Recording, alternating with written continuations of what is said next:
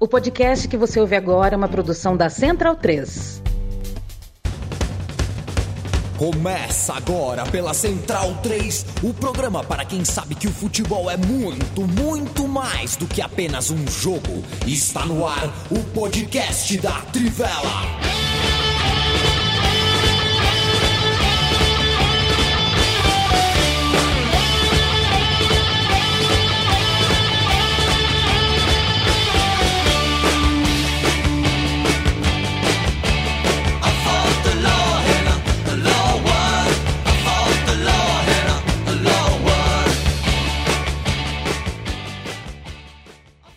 Boa noite, está começando mais uma edição do podcast Tivela. Gostou da minha introdução a lá, William Bonner, Monstra? Mais sóbrio, assim? Gostei, gostei. Você também é um coroa gato, viu? Oh, obrigado, obrigado pela parte que me toca. Mas é isso, né? Estamos aí, oito e meia, não se fala de outra coisa que não um podcast da Tivela, né? Para falar aí das semifinais da Copa do Brasil. Estamos aqui também com o Felipe Lobo, que está muito bem vestido. E Lobo, para quem quiser comprar uma camiseta como essa, é, com o logo da Tivela aí, com a, as diversas séries que já foram lançadas, como que faz? Eu sei como faz porque eu já comprei, mas. É... salve, salve, Matias, nossos amigos, amigas, todo mundo que acompanha a gente é, os bravos guerreiros que estão nos assistindo aqui, o, né, e estão com a gente. Bom, essa é a camiseta é, que nossa, da nossa marca, né, da Trivela, que a Trivela está aqui desde 98, você vê, né, nós somos velho nesse negócio aqui, e você pode ir lá na Caphead, caphead.com.br e e barra Trivela, você acha toda a nossa coleção. Também pode ir em trivela.com.br barra loja. Tem várias camisas, já tem uma coleção de campeões, né? Campeões históricos que tem vários é, campeões de Copas do Mundo, né? Já que nós estamos no ano de Copa, tem é, o 94 do Brasil, do 2002 do Brasil, 86 da Argentina, 90 da Alemanha, tem a Espanha de 2010, a Itália de 2006, enfim, vários várias seleções lá que nossa geração viu, né, Matias? Eu não vi 86, na verdade, eu vi de 90 para frente, mas vários campeões aí importantes. Quem quiser, compre lá nossas camisetas que são legais. E ó, eu já, a gente já tava falando agora com o Bruno, que é o, o rapaz da Caphead aqui, que já tá preparando coisas novas. Então se preparem que vem mais coisa, mais coleções. Leandro Stein, você já consegue escrever Liechtenstein sem consultar no Google? Essa é fácil, né? Porque se na, na edição passada a gente discutiu como de, digitar o Varatskel em duas partes, o Liechtenstein, metade ali eu escrevo a vida inteira, né? Então era só decorar eu, o Liest. Que, eu, sempre, eu, sempre, eu sempre ponho o T no lugar errado. É, eu, eu, eu, Liechtenstein não, não rola comigo. É. Mas a boa dica do Stein, né? Mas assim, por, por funcionalidade, foi. né? Mas tem uma outra coisa, eu sou um pouco disléxico, né? Então, eu, por exemplo, eu não consigo escrever Dele Alli até hoje. Eu não sei onde fica, qual dos dois é o dois L's. Eu não sei. Eu, eu sei que é o segundo, mas na hora de escrever eu sempre esqueço. pois é. Bem, e vamos começar falando aí, né, do, nesse primeiro bloco, das semifinais da Copa do Brasil. Acho que foi uma quarta-feira é, muito emocionante, assim, né? Fazia tempo que, que, que, a gente não tinha uma jornada tão boa, né? Com dois jogos é, bastante disputados, né? Ainda mais toda essa questão envolvendo aí Rio-São Paulo, né? Primeira vez, né? Que são duas semifinais realizadas é, dos dois lados da, da Dutra, né? Só com clubes paulistas e cariocas. E vamos começar do começo, né? Falando do, do jogo das sete e meia, já que o Fluminense é, ficou duas vezes à frente do placar, mas o Corinthians foi buscar o empate nas duas oportunidades. É, é meio estranho, é meio difícil até de saber como, né? Já falar um pouco sobre. Acho que o jogo seguinte é, mais, é o placar até mais inexplicável do que o do primeiro jogo. É, mas o Fluminense foi melhor do que o Corinthians. Acho que no primeiro tempo foi mais equilibrado. O Corinthians, o Fluminense teve a posse de bola, teve os 70% de posse de bola que costuma ter com o Diniz e até criou oportunidades. Mas o Corinthians, quando recuperava a bola, conseguia, né? é, atacar um pouco mais. No segundo tempo foi muito mais só o Fluminense jogando, é, e o Cano teve duas boas oportunidades no começo do segundo tempo, teve uma outra no primeiro tempo. É, o Cássio fez duas defesas muito boas, e depois desse, dessa pressão inicial do Fluminense no segundo tempo, o jogo meio que ficou bem morno, né? Ele ficou bem mais control, bem, bem mais é, devagar. E parecia até que os dois times estavam bem confortáveis com o 2 a 1 né? As substituições do Vitor Pereira indicavam também que o Corinthians não ia pressionar, o Fluminense tava, não estava apertando também, estava todo mundo bem tranquilo. Aí, né, no, num, num, erro de saída de bola, assim, não é criticar o estilo do Fernando Diniz, mas é que assim, é como a gente falou já em outros programas, né? Toda estratégia tem um benefício e tem um risco. A, o, do Fernando Diniz tem esse risco e o Corinthians aproveitou esse risco nos dois gols. Né? No primeiro gol também um erro de saída de bola, no segundo gol é um erro até mais claro, né? Porque o primeiro é um passe um pouco errado, que ainda tem uma jogada depois. O segundo é uma afastada que o cara fez de cabeça, é, de, de, cabeça baixa, encontrou é, o Fausto, depois o Fagner deu um bom passe também, né? O Fagner, também muitos méritos do Fagner naquela jogada, e do Roger Guedes, que segurou o Nino e botou o chute cruzado. É, mas achei tipo, um, um, um, empate que foi muito, muito bom para o Corinthians, pelo, é, por ter sido no, no, Rio de Janeiro e pela maneira como o jogo decorreu. É uma coisa que a gente falou do Fluminense algumas vezes já ao longo desse ano é sobre como é um time coletivamente muito bem encaixado, mas que tantas vezes se vale da qualidade individual para fazer diferença nos resultados, né? E acho que entre tantos bons jogos do Arias nessa temporada, é uma das grandes figuras do Fluminense, mas acaba até eclipsado um pouco pelo Cano, pelo Ganso. Foi um jogo muito para ele, né? Um jogo em que ele mostrou essa qualidade, mostrou essa importância é, em dois momentos decisivos, principalmente no lance do, do segundo gol, né? A maneira como ele é feliz pegando a bola, a maneira como ele, ele acerta aquele chute mas acho que nesse jogo especificamente é, as individualidades acabaram pesando um pouco mais pro Corinthians, né? Por alguns personagens do Corinthians que, que acabam explicando esse empate. Um que o Bonsa já citou é o Cássio, fez defesas importantíssimas ao longo da noite. É, o Roger Guedes também apareceu muito bem, né? No, principalmente ali para definir para tirar esse grito da garganta no final, e o Renato Augusto, né, que é um jogador muito acima da média pela inteligência dele, principalmente, né, qualidade técnica dele.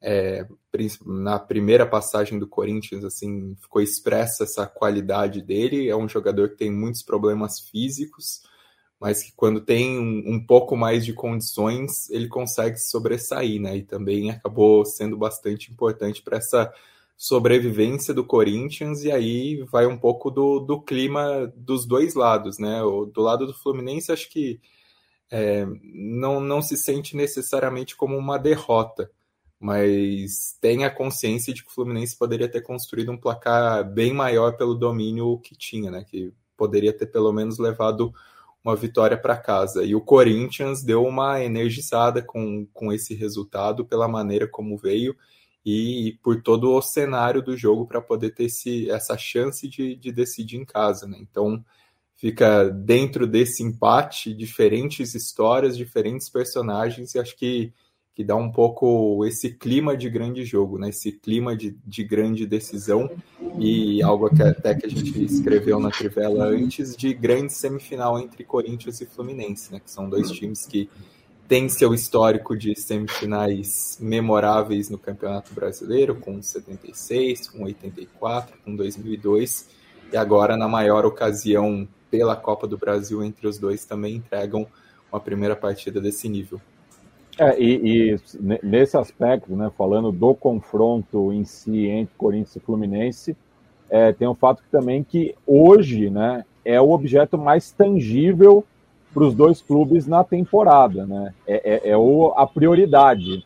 Enquanto que a gente vai falar depois de São Paulo e Flamengo, os dois estão mais é, divididos, assim, né? Do que Corinthians e Fluminense. Então, imagina até que é, tenha influenciado isso também, né?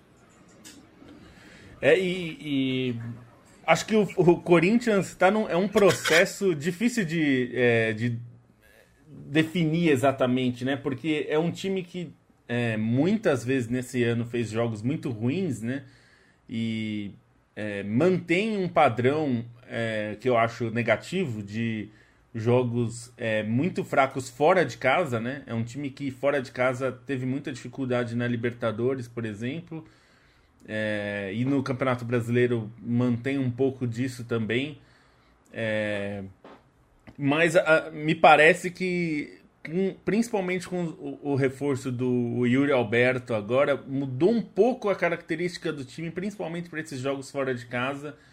O gol do Renato Augusto é, tem um pouco dessa característica do Yuri Alberto, que é um centroavante alto, forte, né, bom cabeceador, mas muito ágil, né, muito atlético também. Ele não é exatamente veloz, mas ele é um jogador bastante atlético, né? E isso foi importante no gol, né? Porque ele carrega a bola, vai é, é, segurando, né, até a chegada do Renato Augusto, consegue manter a posse de bola diante de três jogadores do Flu, né? E, e acho que isso, é, é, esse aspecto individual fez bastante diferença também pro, pro Corinthians.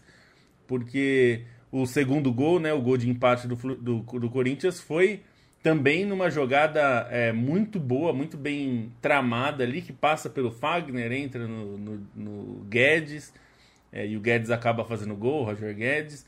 É, e acho que sai com uma sensação de frustração para o Fluminense e uma sensação de vitória para o Corinthians. É, porque eu acho que se tivesse um vencedor no jogo, pela atuação dos dois times, me parece o Fluminense ficou mais perto disso do que o Corinthians. É, mas, assim, é, é, ainda que eu acho que o Corinthians fique na frente, né, na busca pela vaga, acho diferente do outro confronto, esse é um confronto ainda aberto. O Fluminense vai ter que remar mais, né, porque ganhar do Corinthians em Itaquera não é uma tarefa fácil nessa situação.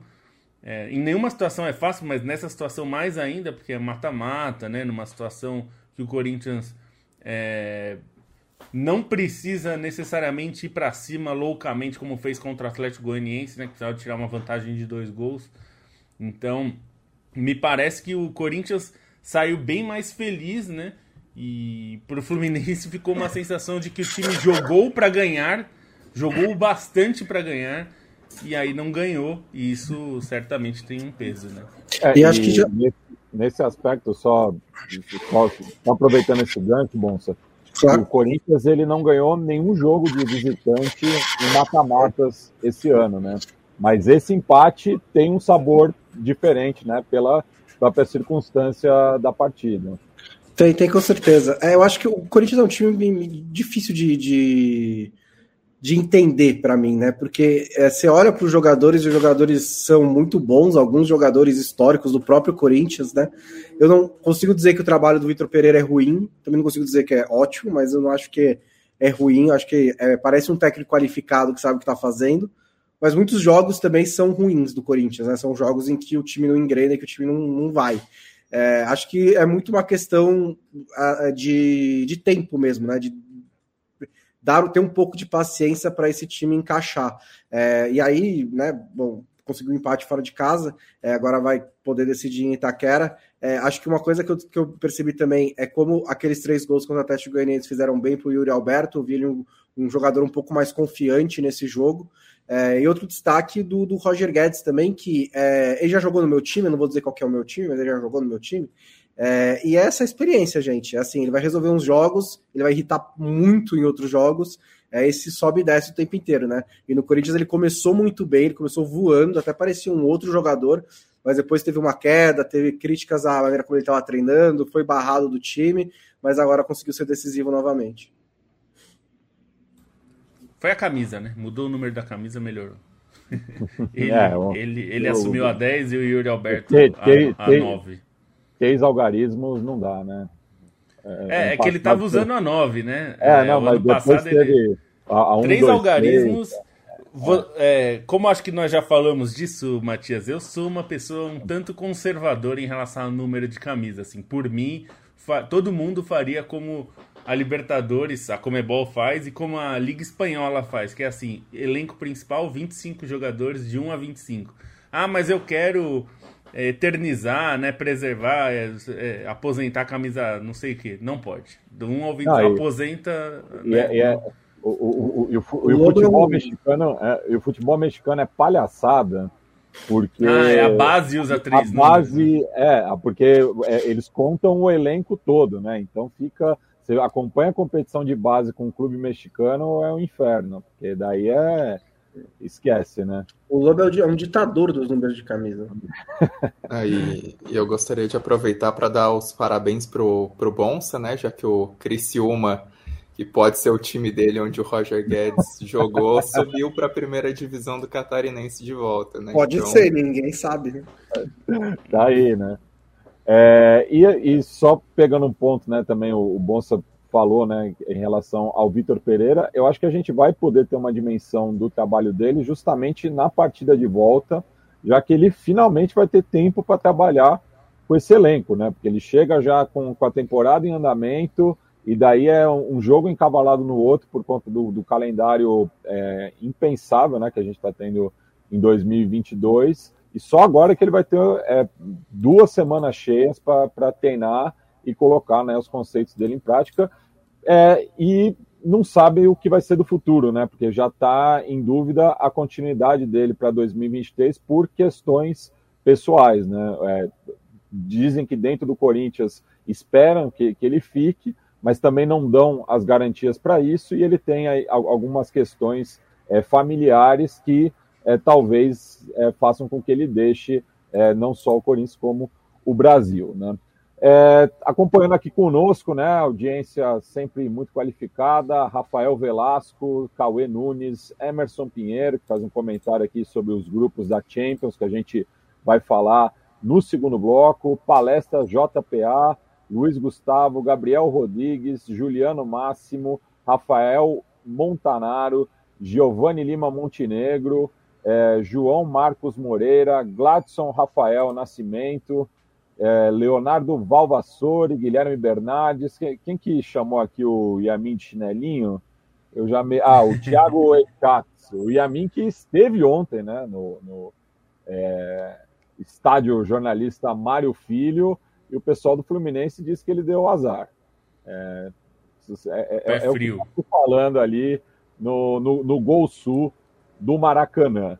É, e também queria agradecer aos diversos ouvintes, eu até perdi a conta, que me cumprimentaram ontem, né? Muitos ouvintes da Tivela e de outros podcasts da Central 3. Foi assim, da Saad a, na, até a subida da rampa do Morumbi, a, na volta para casa, encontrei muita gente, muito bacana aí o, o carinho do pessoal que acompanha aqui o nosso podcast ao vivo, né? Toda segunda e quinta-feira. E pela eternidade aí nos tocadores é, que tem o nosso feed agregado, né? Vamos falar agora, né, da vitória do Flamengo é, no Morumbi e o que é o futebol, né, senhores? Porque é, eu acho que esse jogo é, é, tão apaixonante porque ele não faz tanto sentido, assim, né? Ele não é uma ciência exata.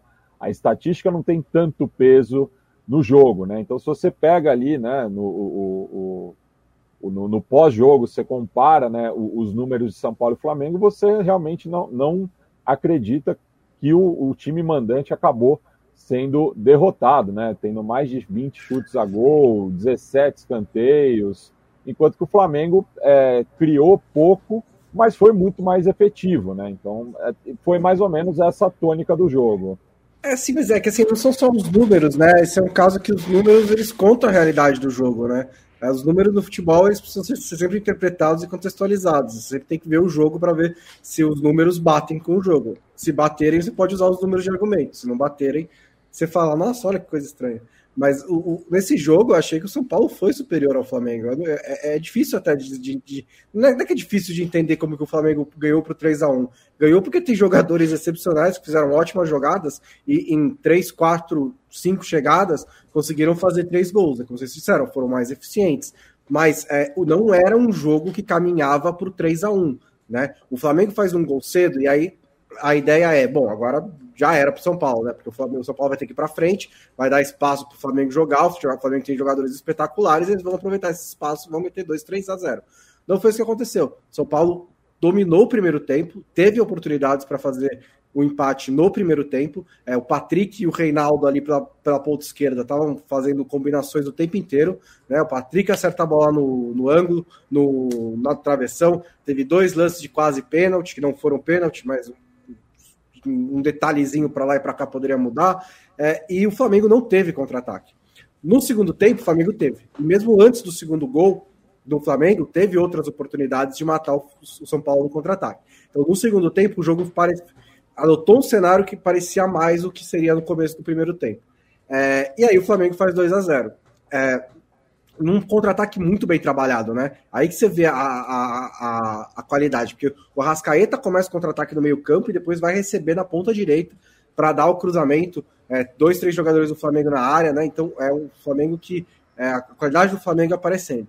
E ainda assim o São Paulo não desistiu, né? Acho que esse foi o grande dá para aplaudir muito São Paulo nesse jogo, é não ter desistido em nenhum momento. Ainda foi atrás, ainda consegue fazer o 2 a 1 e tem ali 10 minutos em que ainda está no controle do jogo, que você até pensa, dá para empatar.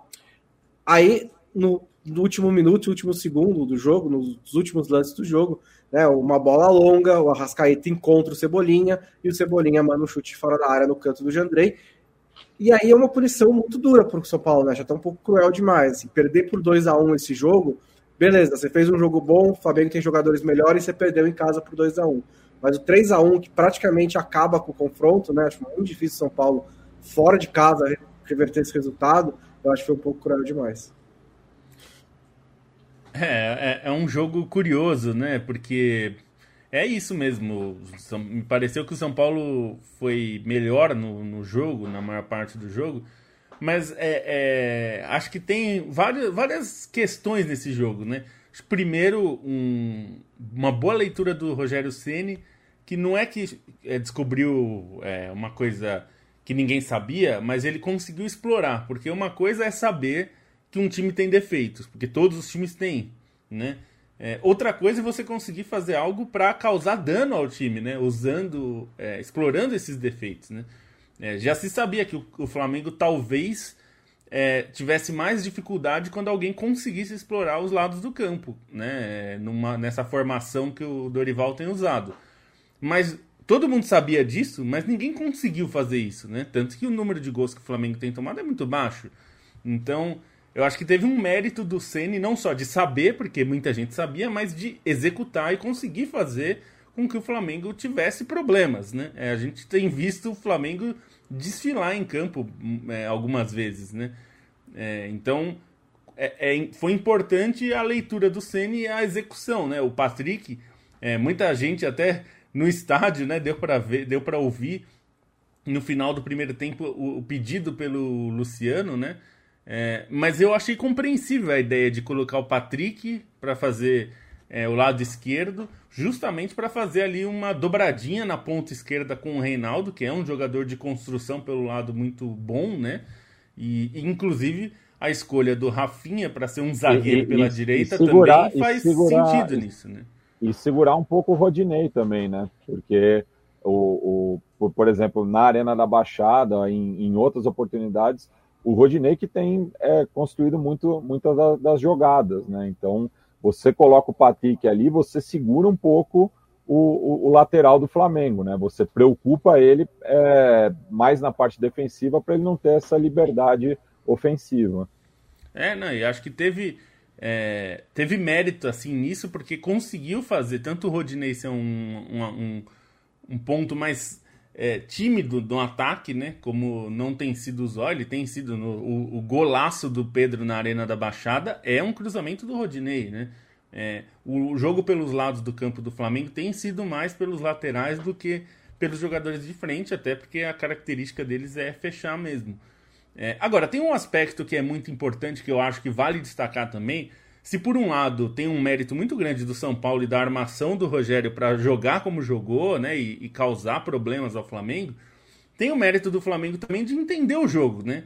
É, o Flamengo percebeu que não conseguiria fazer o jogo que está mais acostumado a fazer e se adaptou a isso, né? Claro, não é que não sofreu, claro que sofreu, né? Ficou ali, tomou pressão, poderia ter tomado gol, mas se preparou para tentar causar danos ao São Paulo, como conseguiu, né? Nesse tipo de jogada de contra-ataque, pelo meio, onde, onde o time tem muitos jogadores e tem muita qualidade, né? Conseguiu fazer esses gols, poderia ter feito pelo menos mais um, a chance acho que mais clara que o Flamengo, que o Flamengo perdeu foi a do Gabigol, né?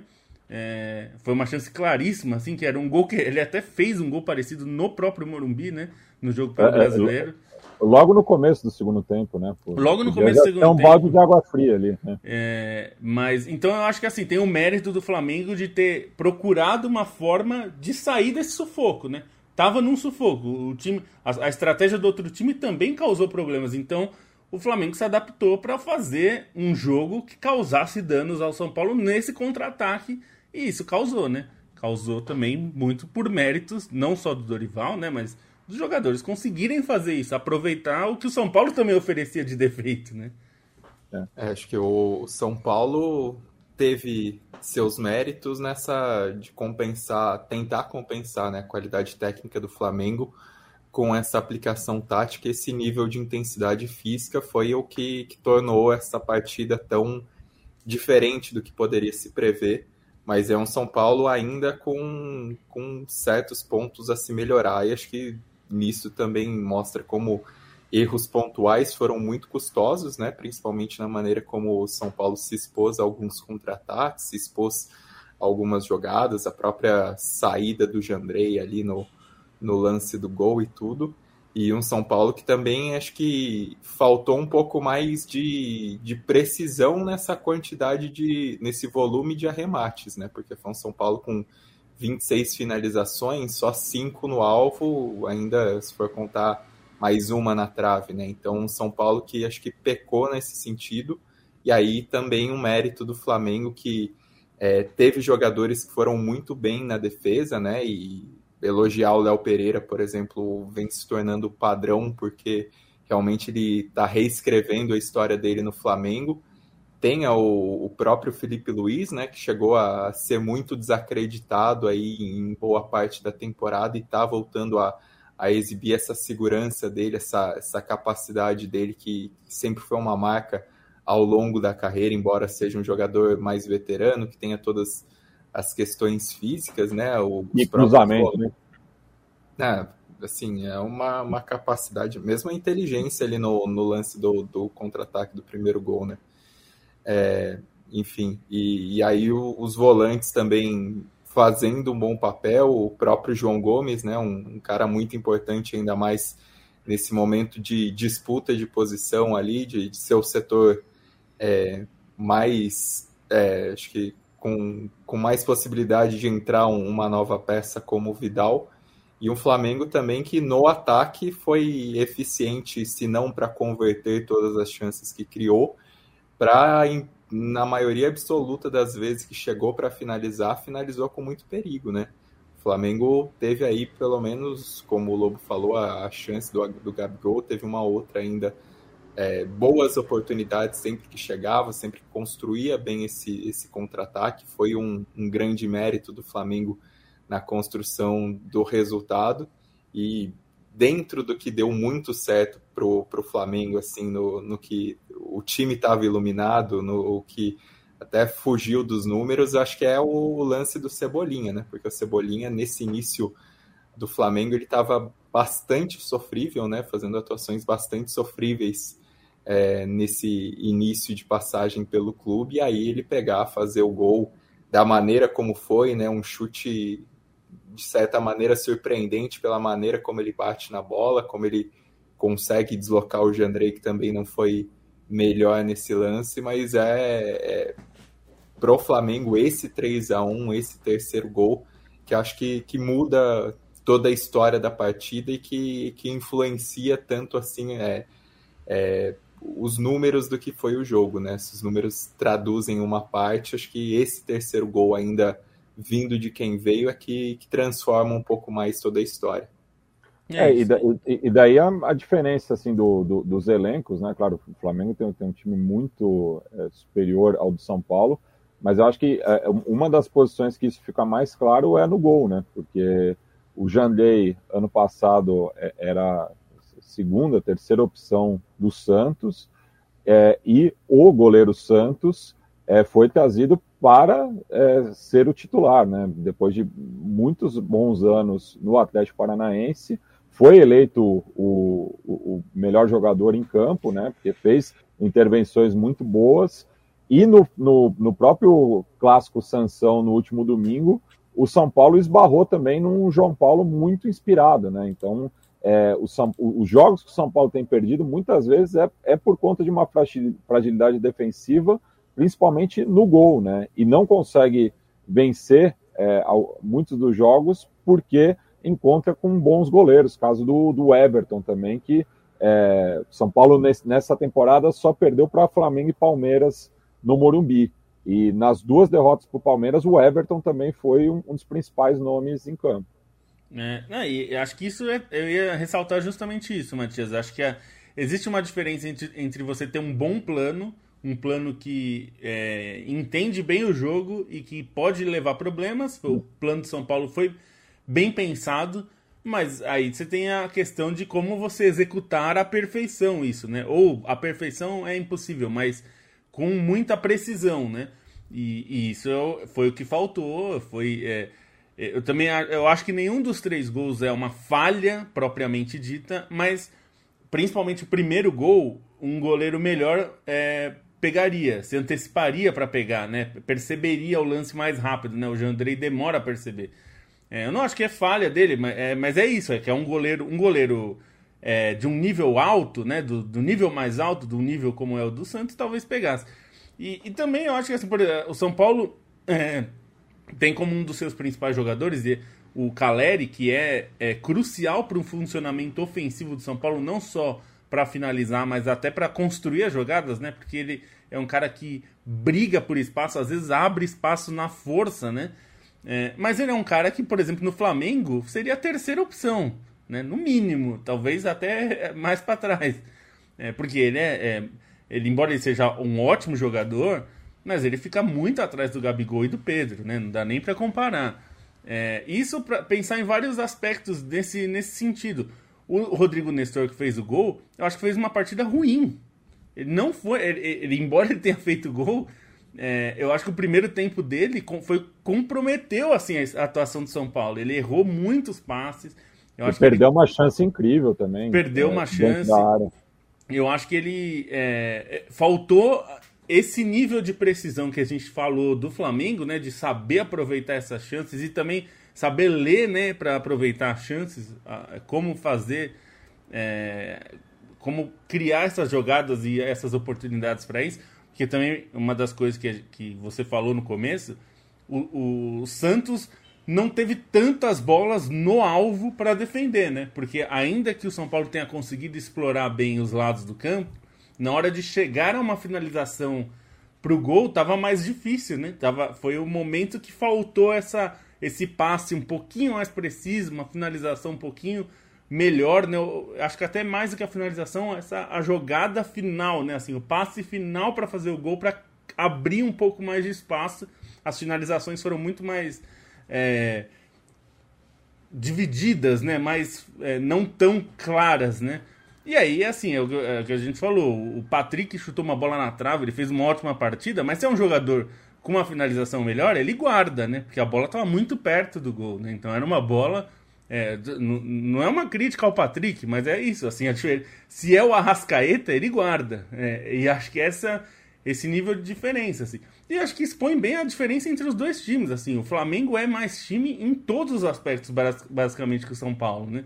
Por isso que eu acho que mesmo num jogo que o Flamengo não atuou bem por culpa do São Paulo, né? Porque a estratégia do São Paulo é, minou um pouco o Flamengo, mas o Flamengo entendeu o jogo e, e usou o que o São Paulo ofereceu para ganhar o jogo e ganhou. Claro que o placar parece pesado, né? É, para o São Paulo perto do que foi o jogo, é, mas é um pouco um jogo de um time que contra um time que é melhor, né? Do São Paulo contra o Flamengo, sendo o Flamengo muito melhor o nível de erro do São Paulo tem que ser mais baixo do que o do Flamengo. E o nível de precisão tem que ser mais alto. E o que aconteceu foi o contrário. São Paulo errou mais e o Flamengo foi mais preciso. Aí é muito difícil mesmo. Ah, e, sobre... e, e, se você é, bater 11, é, 11 a 11, né? Tipo, é, o, o, os 11 jogadores do Flamengo são melhores do que o, os seus análogos no São Paulo, algo que não acontece no confronto entre Corinthians e Fluminense, que é mais equilibrado nesse sentido, né? Então, assim, de, de, de, começo, o, o, Flamengo já tinha o favoritismo que foi é, provado justamente por, por conta é, desses apontamentos, né? É, no, no caso do Santos, é um goleiro. É importante notar como o goleiro ele influencia o contexto do jogo, né? E nesse jogo tenho a impressão que, que rolou essa influência. Uma em relação ao time do o time adversário, que não vai arriscar qualquer tipo de, de chute diante de um goleiro que, que tem a firmeza do Santos, que transmite segurança, que é completo em vários fundamentos. Acho que isso é, inibe um pouco os adversários, né? Principalmente quando ele é um, um goleiro muito seguro e também naquilo que transmite para sua própria defesa, nessa resistência, é, em saber que se eles conseguirem fechar os espaços, mas ainda sobrar algum para o chute, ele vai é, geralmente fazer a defesa, né? Não foi no caso específico do lance do gol, porque foi realmente uma bola muito difícil ali. Sempre quando acontece gol desse tipo, eu tento analisar é, a visão por trás do gol para tentar entender a, a, o, o, movimento do goleiro. Foi uma bola que acaba passando em cima para ele, né? Passa pelas pernas e acaba chegando em cima. Foi uma bola difícil, mas o Santos tem essa influência também é, de transmitir segurança para os companheiros e, e de, de, ajudar nessa própria confiança, que, por exemplo, o Flamengo vinha sofrendo bastante nos últimos tempos, em especial no, na, no período em que o, o Hugo Neneca sofreu aquela queda brusca, né? É, e até isso tudo que você falou, Matias, mostra. Eu vou ressaltar de novo, porque assim, eu não acreditava muito no trabalho do Ceni, sendo bem sincero, nessa volta ao São Paulo, porque o trabalho dele de 2017 foi muito ruim. É, embora o trabalho dele no Flamengo tenha sido bom, né? Com vários percalços, mas foi bom, acabou campeão. E ele tem feito um bom trabalho no São Paulo, né? E eu acho que essa diferença entre os dois times que você colocou mostra como ele fez um bom jogo, porque o São Paulo competiu com o Flamengo. Perdeu, porque pode é perder do jogo, ainda mais contra um time melhor, mas competiu. Então acho que isso já é alguma coisa, né? Não acho que é esse discurso de perdedor, nada disso, porque é parte do jogo mesmo, você compete, e acho que o São Paulo competiu. Perto de times que o São Paulo teve nesses 10 anos desde a conquista da Sul-Americana, que ficou sem títulos grandes, é, é, foram poucas vezes que o São Paulo teve competição, né? uma competição de nível contra os melhores times do país. E esse ano mostrou isso, competiu contra o Palmeiras e competiu contra o Flamengo, talvez os dois melhores times do país. Né? Então acho que é um bom sinal. É, e, novamente os únicos que derrotaram o São Paulo no Morumbi, né? É, mais alguma coisa sobre Copa do Brasil? Podemos passar adiante. Agora a gente fica aqui com o momento KTO, né, no qual Felipe Lobo e Bruno Bonsante dão dicas para os nossos ouvintes tentarem ganhar um cascalho, né? Sempre lembrando que aposte somente aquilo que você tem é, sobrando, né? Você não vai colocar o dinheiro do aluguel, da mensalidade da escola do seu filho, do plano de saúde. Não vai fazer isso, né, meu? Você não rasga dinheiro. Como, não seja lá. burro, né? Não é. seja burro. Pois é. Aposta é entretenimento, a gente tá aqui para se divertir. É, às vezes eu faço umas apostas loucas de um real, assim, só porque é aquela cotação de 500 para um. É, vai que, né? É, mas é isso. Só, a, a, do Pedro que... Raul, a do Pedro Raul tá cotando quanto? O... Olha, uma boa pergunta. Eu vou até abrir aqui para ver. Vou... só para lembrar, né, nossos amigos, que a KTO inventou uma modalidade que eu acho muito divertida, que é, são as KTODs. Que você, que é nosso amigo, ouvinte, amigo, amigo, ouvinte, pode ir lá no Instagram da KTO, que é arroba KTO Brasil, e propor. Você pode propor qualquer cotação esportiva. É, você quer propor é, o que você quiser, eles, eles pegam algumas dessas e transformam em, em apostas reais. Nessa semana, três delas, três novidades na, na KTODs, né? Então, uma delas é Jorginho para falar do Abel Ferreira na próxima coletiva. Essa é boa. Gabriel Magalhães, Gabriel Jesus e Gabriel Martinelli serem chamados para a Copa. Ou seja, todos os Gabriéis, Gabs do Arsenal. E por fim, Pedro Raul, que tem nome de cantor, né? Pedro Raul ser convocado para a seleção nos próximos amistosos, amistosos em setembro agora. São cotações muito. Tem outras lá. Tem Lembrando que, que, que, o Tite elogiou ele recentemente, né? Então, é verdade, é, uma, é isso. Não, não, não é, é, uma aposta sem contexto, né? É, não, isso daí não é inventado do zero, é porque o Tite é. citou. É, é perguntado, né? Mas ele citou sobre isso. Então, é, vale ficar de olho. Então, é, as KTOs, né? Se você quiser inventar, você manda. Posso citar uma outra aqui? Tem uma outra aqui que é Luiz Soares, nacional, entre parênteses para morder um jogador no Campeonato Uruguaio. Paga 70 se ele morder. Olha só. É. tem valor. É, tem valor, tem, tem seu é. valor. Não, tem vários lá. Se entrar na, nas KTOs, tem uma, uma, uma. Tem Tom Brady se aposentar na temporada 22-23 e não jogar a temporada 23-24 na NFL. Enfim, tem várias lá que as pessoas propuseram e a KTO aceitou para passar para as minhas, minhas apostas da semana. Aqui eu vou apostar na mística essa semana, Matias. Na mística. Juventus e Roma se enfrentam no fim de semana. E o que, que, tem, que, que tem na Roma que tinha na Juventus? Paulo de Bala. Então, vamos apostar na lei do ex aí. De Bala ainda não marcou pela Roma. Já imagina que o primeiro gol dele pode ser contra a Juventus. Seria muito em uma história muito boa. Em Turim. É. Em Turim. Ele ainda fazendo aqueles gestos assim, levantando é. as mãos, né, falando não, não vou comemorar. É, a cotação tá muito boa, tá 3,50. Então eu apostaria dessa só pela pela diversão, até porque se você não torce para nenhum dos dois times, é, vai vai tornar o jogo bem mais divertido para você assistir. É, a outra é a vitória do Napoli, que tá jogando muito, muito bem vai jogar contra a Fiorentina em Florença, no Artemio Frank. A Fiorentina, obviamente, é um adversário que não é tão simples, mas o Napoli está jogando muito bem e a Fiorentina começou um pouco sofrendo, ainda que tenha conseguido até bons resultados, mas em termos de futebol, o Napoli está muito bem e a cotação está 2,25 para a vitória do Napoli fora de casa. Por fim, uma um pouco mais fácil de acontecer. PSG e Mônaco se enfrentam também no fim de semana e aqui eu vou fazer uma combinação de fatores, porque a cotação estava baixa nas coisas sozinhas. Então, vitória do PSG e over 3,5, ou seja, é, acima de 3 gols e meio. Então, essa combinação dá 1,73 a cotação, que é um pouco mais interessante, né? Então, ficam essas três dicas. Bruno Bonsante. Três dicas. Sábado, 11 da manhã, Chelsea Leicester. O Chelsea, o Leicester está no começo de temporada bem complicadinho, né? Não contratou ninguém. Tirando o goleiro do Cardiff. É, e com essa questão do Fofaná em volta, né? Justamente assediado pelo próprio Chelsea. É, acho que vai demorar um pouquinho para o Leicester engrenar nessa temporada.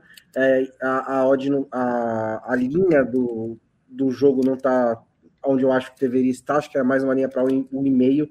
Então, acho que tem valor no menos 1,25 a 1,85. Menos 1,25 significa que se o, Chelsea ganhar por um gol de diferença, você perde metade do que você apostou. Se ganhar por dois ou mais, você ganha a aposta completa. Domingo, 10 da manhã, tem Wolverhampton e Newcastle, e eu também acho que estão subestimando o Newcastle nessa daí. Os dois times estão com 2,75 para ganhar o jogo. É, o jogo é fora de casa para o Newcastle, mas o Newcastle está no começo de temporada melhor que o do Wolverhampton, é um time melhor que o do Wolverhampton, e acho que vai estar tá na parte de cima da tabela. Então acho que vale a pena você pegar o handicap zero do Newcastle, se empatar, nada aconteceu, se o Newcastle ganhar odd 1,90. E domingo, 1h30, tem Verona e Atalanta, e aí o Atalanta não é mais a mesma, né? Tá numa transição, mas o começo de temporada do Verona é tão ruim que eu acho que vale a pena apostar nesse 1,86 da vitória da Atalanta mesmo fora de casa. Lembrando que foi fora de casa que a Atalanta foi eliminada pelo Bari da Copa da Itália e levou cinco gols do Napoli. Foi em casa, né? Na casa do Verona. É isso. Então, lembrando, né? Ouvinte do podcast Tivela, se quiser é, nos ajudar e você tem gosto né, pela aposta esportiva, entra lá em kto.com.br é, usando né, o, o, o, nosso cupom aí que você. Como é, é Lobo? Ganha. É... Ganha 20% de free bet se você, se na hora do cadastro, você colocar lá Trivela como cupom. No seu primeiro depósito, se você puser, é, enfim, 10 reais, 2 reais é, é, de, é de bônus para você. Se você puser 100 reais, é 20 reais de bônus aí, e aí assim por diante. É isso. É, e agora vamos falar né, do sorteio da Champions, né? Que tem a final prevista para Istambul. Tá aí uma outra bet interessante, né? Se vai ser em Istambul. Vai ser mesmo, em Istambul, não, é uma boa para KTO, hein? A, KTO. É. A final da Champions dessa temporada e vai da... ser em Istambul mesmo? E da Libertadores também, que é, é, as últimas, é as boa, últimas desde que adotou final única na Libertadores, nunca foi na sede prevista. É verdade. O que é maravilhoso é que saiu notícia essa semana dizendo que a Comembol vai assinar o contrato com o Guayaquil ainda. Né? Faltam dois meses para a final da, da, da, Libertadores, eles ainda não assinaram o contrato. É isso, né? Então, tivemos hoje o, o sorteio, né? Afinal, é, a, a fase pré, essas fases preliminares terminaram essa semana com os últimos seis classificados. E a gente vai passar aqui né, por grupo a grupo, começando é, pela ordem alfabética. Vamos para o grupo A de Ajax, Liverpool, Napoli e Rangers. Esse eu achei particularmente o grupo mais interessante. Assim, você tem, claro, né, um favoritismo do Liverpool, é, mas os três que vêm atrás eu acho que dá briga, né? É assim, são dois os, os dois candidatos à segunda força desse grupo são dois times em transição, né? O Napoli de elenco, o Ajax de trabalho técnico, né? Com a saída do Ten Hag e com a chegada do Alfredo Schroeder. É, então é um pouco é um pouco incerto qual vai ser qual a força desses dois times para brigar pela segunda vaga. Mas é, eu acho que também isso pode parecer ridículo daqui a três ou quatro semanas, mas pelo começo de temporada do Liverpool, é um grupo que se o Liverpool não engrenar logo, pode complicar um pouco, né? O Napoli já eliminou, já quase eliminou o Liverpool da Champions League nesses tempos recentes. É a terceira vez seguida que o Napoli enfrenta o Liverpool na fase de grupos, né?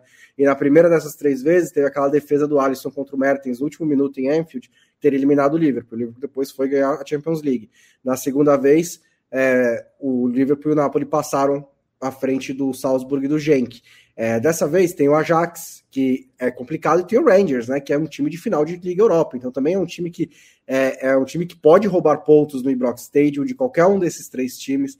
Então é, o Liverpool é favorito. E, porque... e, e vem de eliminar o PSV na, é, nessa semana, Exato. que é, é, tá no mesmo nível assim do, do Ajax, né? Não é uma diferença muito grande, até porque o Ajax perdeu muitos jogadores, né?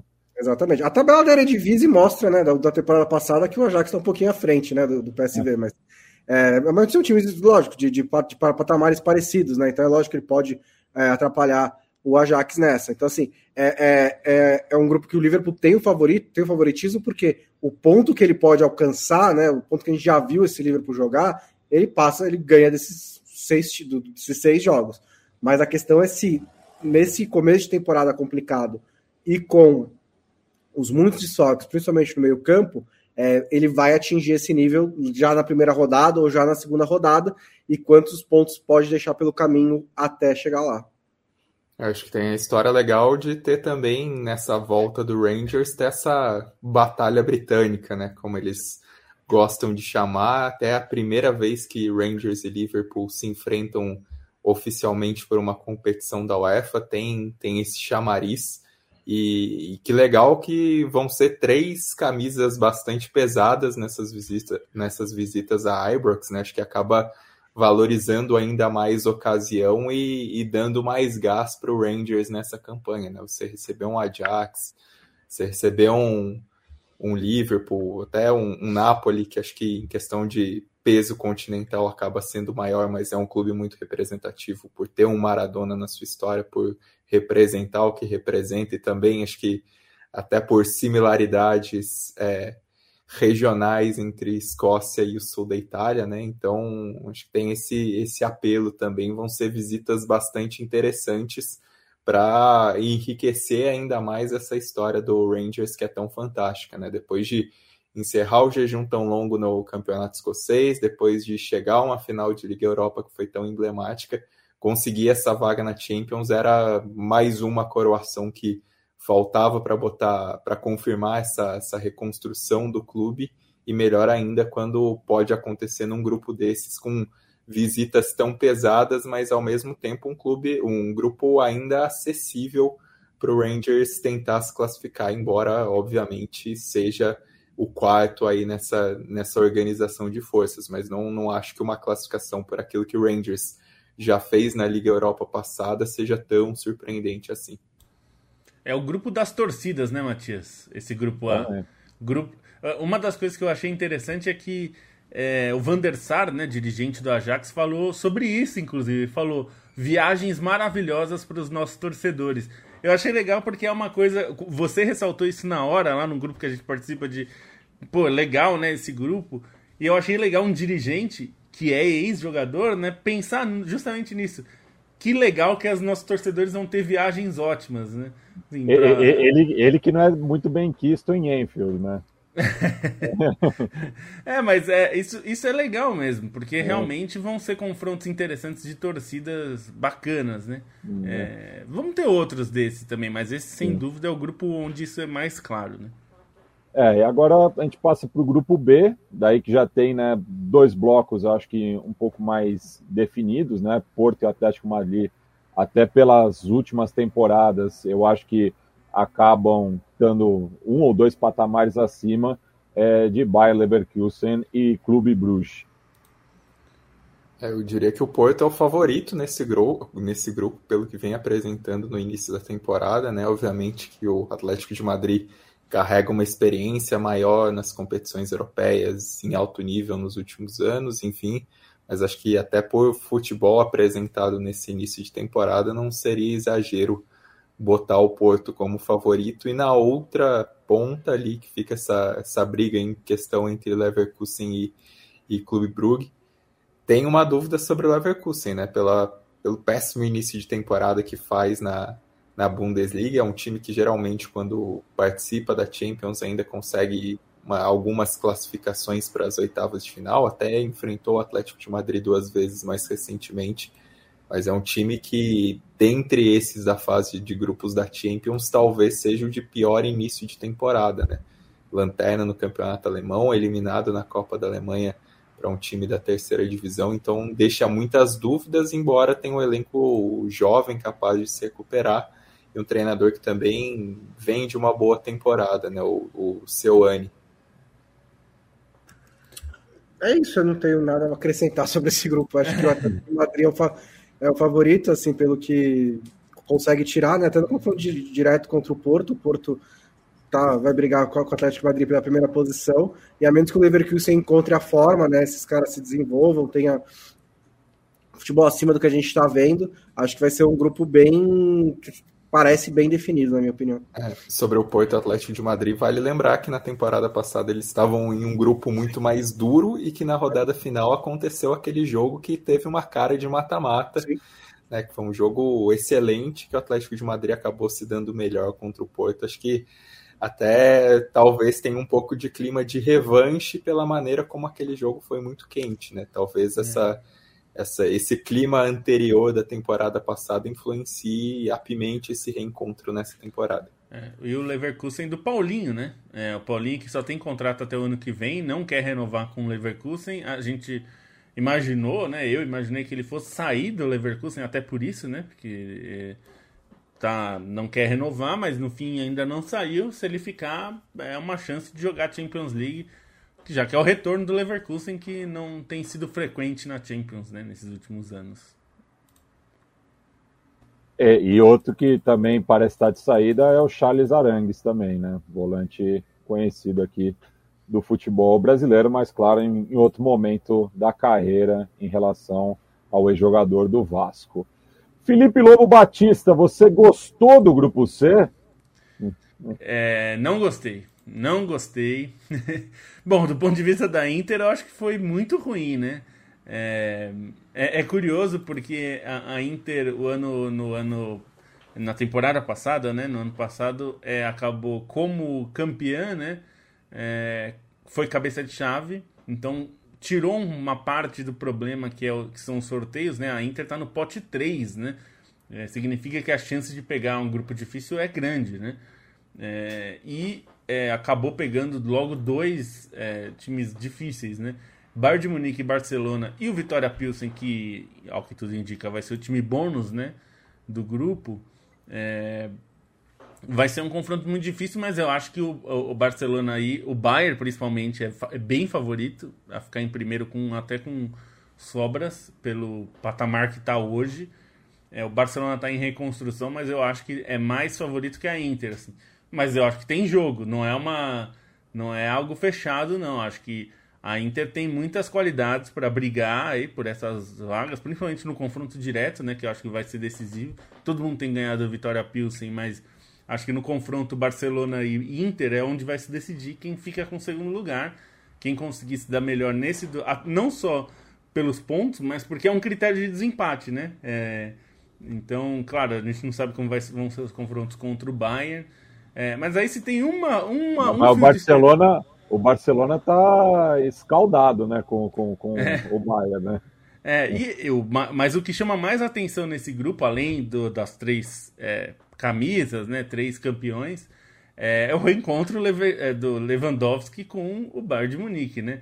Até o Oliver Kahn falou, assim, assim, é, como, assim, como, assim como o Haaland City estava é, na cara que esse tipo de coisa ia acontecer. É, né? isso é muito comum de acontecer, é. né? Muita gente estava esperando que acontecesse de PSG e Barcelona se enfrentarem, né?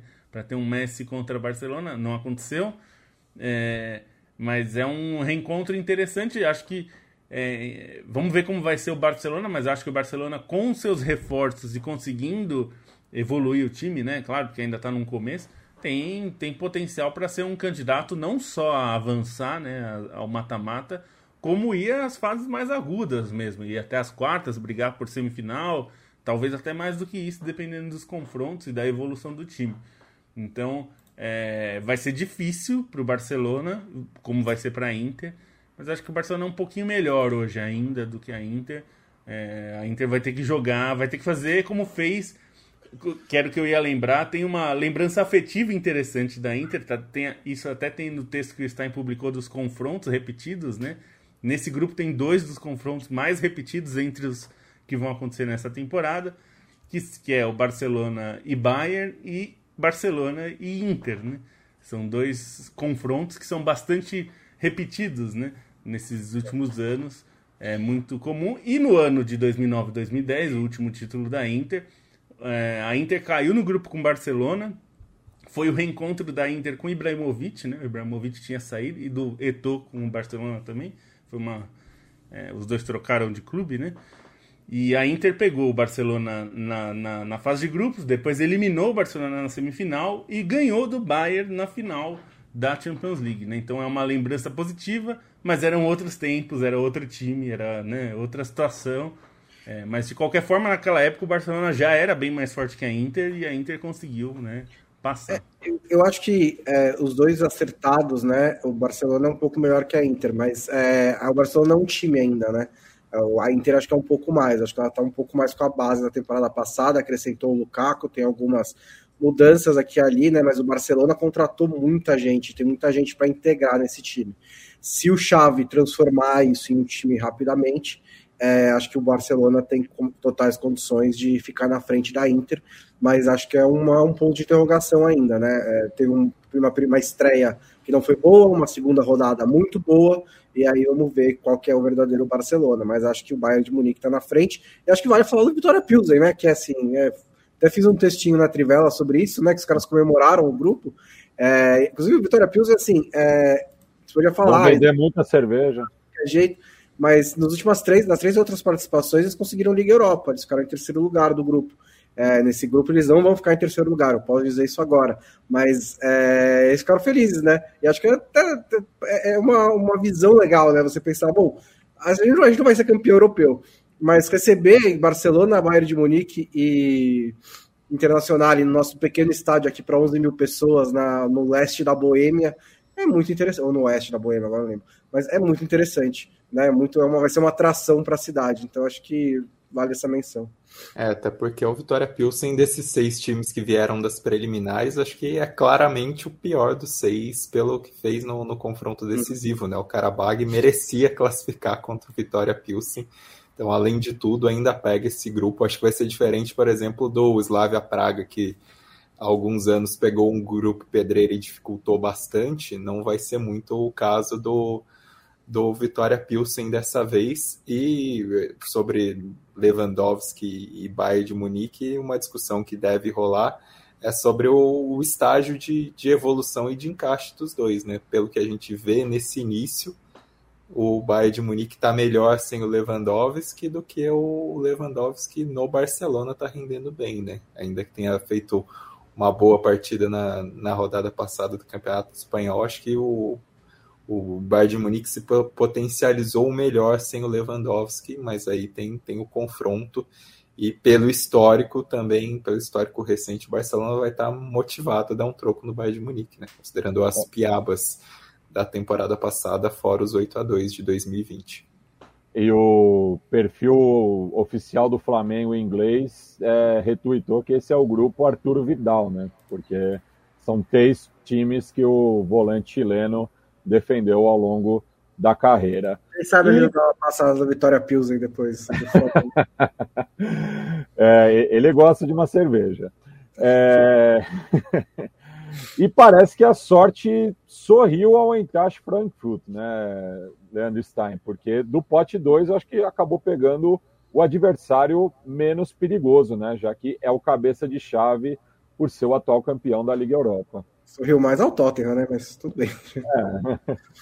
É. é sempre tem. A Champions costuma ter uns, uns grupos mais abertos, né? Num, de alguns cabeças de chaves que não são tão cotados Acho que o Eintracht Frankfurt acaba compondo esse grupo. Vejo realmente o Tottenham como o favorito aí, até porque o Frankfurt fez algumas contratações e, e demorou, está é, demorando para engrenar aí no campeonato alemão, né? Enfim, o que aconteceu contra o Bayern também é, não não tá não tá conseguindo embalar nesse início de campeonato alemão como se esperava para brigar por G4 e, e é ver o clima europeu ao redor do Eintracht Frankfurt, né, que é um clube que nas últimas participações na Liga Europa teve uma energia muito diferente da própria torcida nos jogos de Liga Europa, né, já tinha feito uma campanha até a semifinal é, antes de, de conquistar esse título recente talvez tenha um, um, clima especial também, ainda mais nesse grupo que percebe-se que dá pé, né? Um grupo com até uma carinha ali um pouco mais de Liga Europa do que propriamente uma cara de Champions. Então acho que dá para acreditar nessa classificação se o time conseguir render tão bem como foi na temporada passada, né? Teve até um entre aspas um reforço aí com o Trap é, negando uma possibilidade de transferência para o Manchester United para continuar no projeto e enfim, para quem não emplacou no PSG, ele faz mais do que certo em permanecer num clube em que ele já se coloca entre os maiores ídolos da história. E acho que vai ser legal essa energia ao redor do clube que, vale lembrar, não disputa a Champions desde a maior final da história da Champions, que é de 60, o 7 a 3 do Real Madrid sobre o Frankfurt, que selou o pentacampeonato consecutivo do, do time do Di uhum. Stefano, do time do Puskas.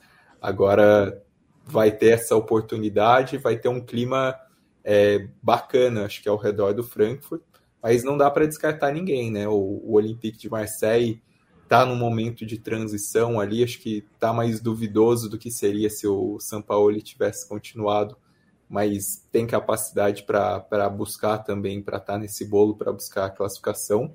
E o próprio esporte, né? Perdeu jogadores importantes, mas tem um, um bom trabalho do Rubem Amorim, então acaba sendo um, um, grupo bastante aberto, embora o Tottenham se coloque aí um passinho à frente para ser o principal favorito para a primeira vaga.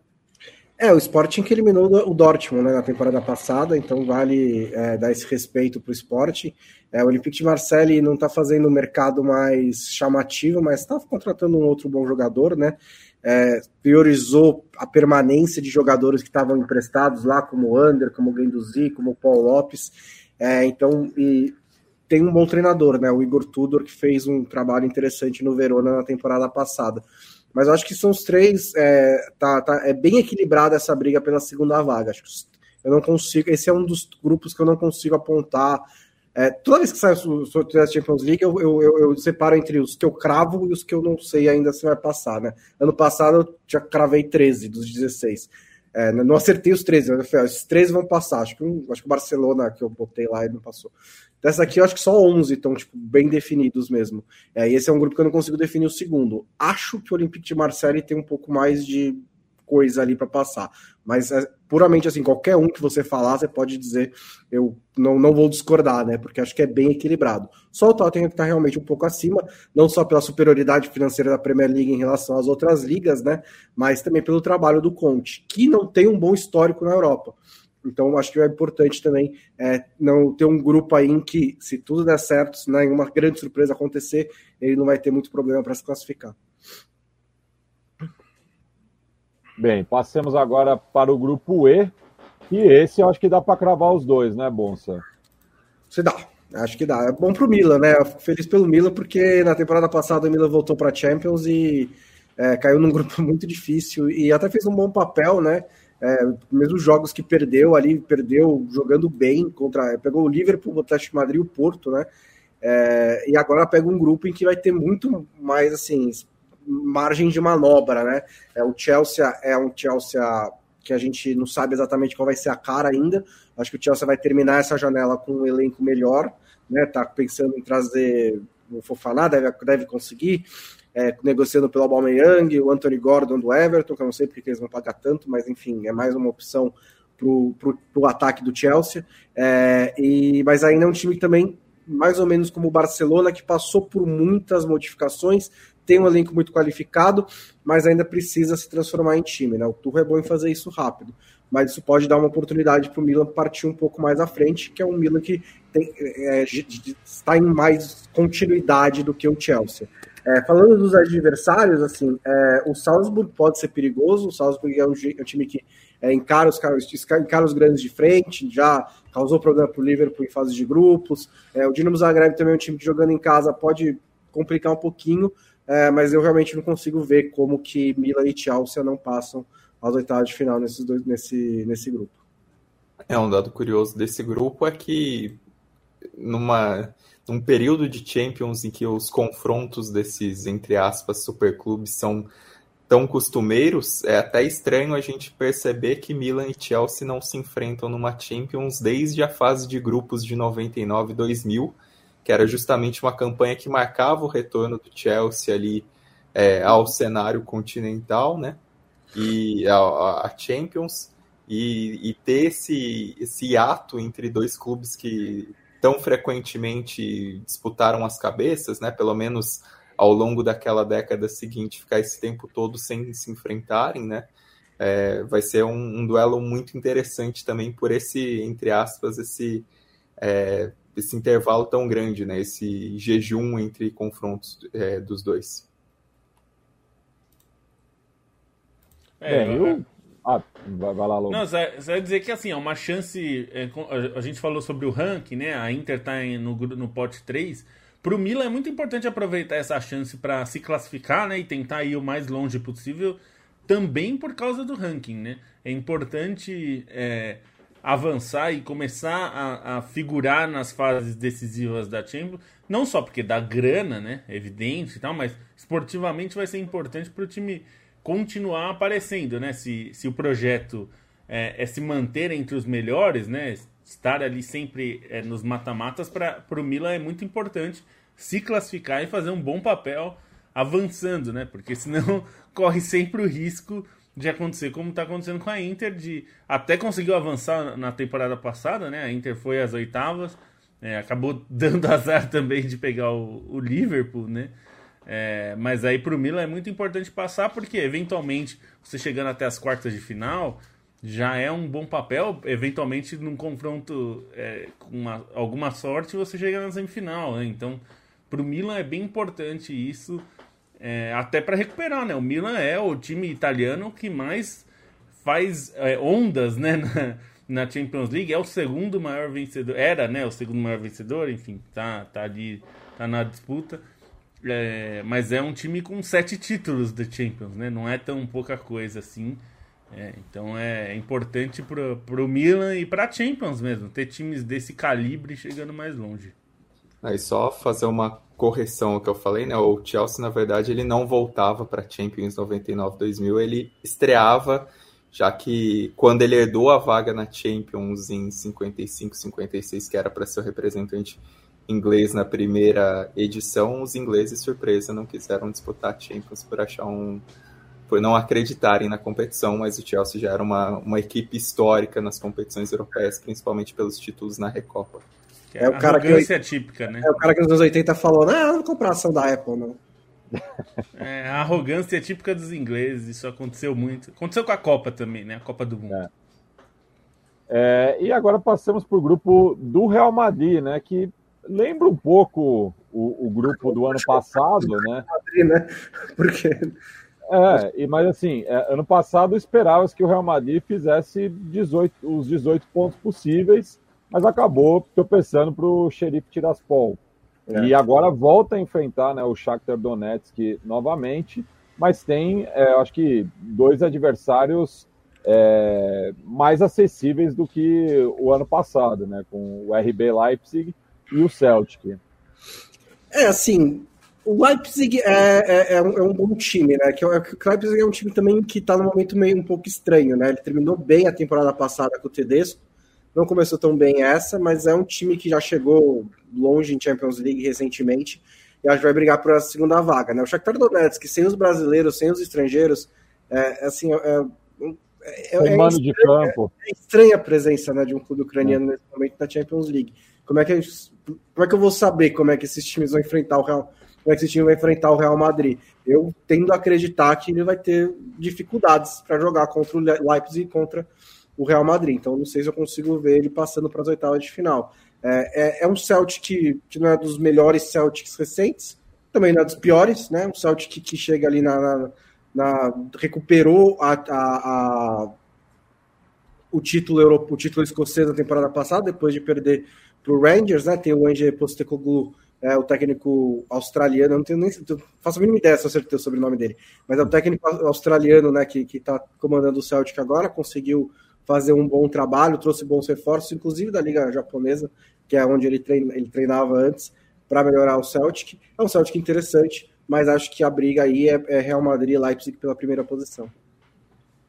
É, eu tenho um pouco de dúvidas do Leipzig desse, desse real potencial, considerando como é o início da Bundesliga do clube e até os rumores meio malucos de, de discutir se o Tedesco fica ou não, né? Acho que a primeira colocação do Real Madrid, para mim, nesse estágio da situação é indiscutível, e aí o Leipzig um passo à frente, embora o Celtic tenha, enfim, o, o, mando de campo tão forte, né? Embora não seja uma na, na Liga Europa passada não fez tão bem assim seu papel, mas vai ser interessante nesses encontros de torcida o encontro do Leipzig com a torcida do Celtic, né? Se é um clube tão combatido ali na, na Alemanha, é capaz de, de ter também, ainda mais num, numa Champions, né? Eles já se enfrentaram em Liga Europa, mas a Champions vocalizar essa contraposição, principalmente em relação à torcida do, do, do Celtic, que é tão engajada. Né?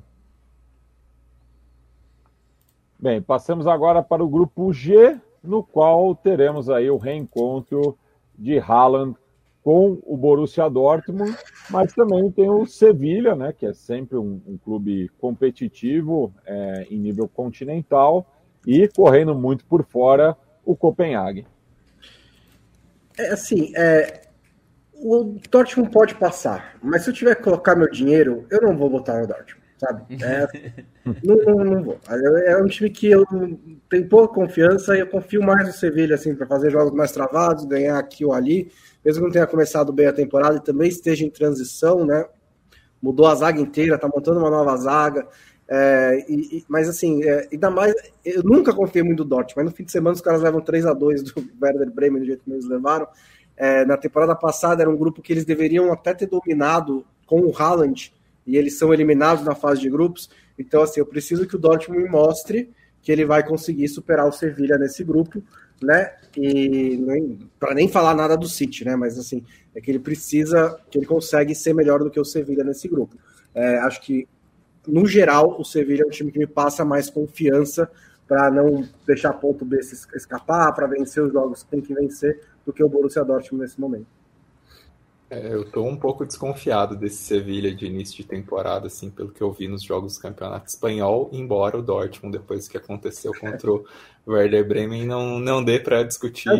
É, é, um pouco o caso do grupo passado também. Eu também estou desconfiado com o Leipzig, mas o outro clube é o Shakhtar, que não tem é. casa, é igual o Celtic. Então... Não, e, e, o, e o próprio Sevilha, ano passado, também deu milho, né? Caiu num também, grupo né? bastante acessível. E não é, passou, é verdade. O Red Bull Salzburg e o Lille, né? E, o, e sobre o, enfim, falando desse grupo, é, o que eu, o Copenhague acho que é um time que merece também um pouco de destaque pelo que fez na, nas preliminares, né? Jogo contra o Trabzonspor, acho que o time superou um pouco as expectativas, até pela maneira como lidou com a pressão na Turquia e pela maneira como construiu o resultado na Dinamarca, num, num placar até que poderia ter sido mais confortável pelo que foi a superioridade no jogo. Então, desses times da, da Rota dos Campeões, pode ser um pouquinho mais chato, embora seja um time é, sem tantos nomes a se destacar assim, pelo que apresentou nesse, nesse jogo contra o Trabzonspor, eu acho que merece um pouquinho de destaque. É, é curioso, é, esse, esse, foi um grupo também que eu vi o, o próprio o Marco Reus, né, capitão do, do, do Dortmund, falou algo, algo parecido com, com o Van der Sar, né? Falou, bom, é, é um grupo que tem algumas viagens interessantes para os nossos torcedores, né? É, que é, tem, vai a Manchester, que não é exatamente uma cidade turística, mas vai enfrentar um time que é bastante badalado, né? E aí vai para Sevilha, que é essa sim, uma cidade bastante turística e bastante atraente, é, é alvo de muitas viagens no verão europeu, né? Até por ser uma cidade quentíssima. E, e, Copenhague, que é uma cidade que foi até citada pelo Royce na entrevista dele, falando que é uma cidade que os torcedores é, provavelmente vão gostar também de visitar. Então, é, é, é, nesse ponto de vista, pensando que a gente falou do grupo A, né? De é. viagens para as torcidas, é, interessante. O, o, o, o, apreço do Royce e do Van der Sar pelo noroeste industrial da Inglaterra está me confundindo, mas Tipo, é, eu acho que nos dois casos tem mais a ver com os clubes. Sei lá. Né? Acho que tem mais a ver com os clubes. É, do que com a cidade especificamente, né? Assim como no caso de Copenhague tem muito mais a ver com a cidade do que com o clube, né?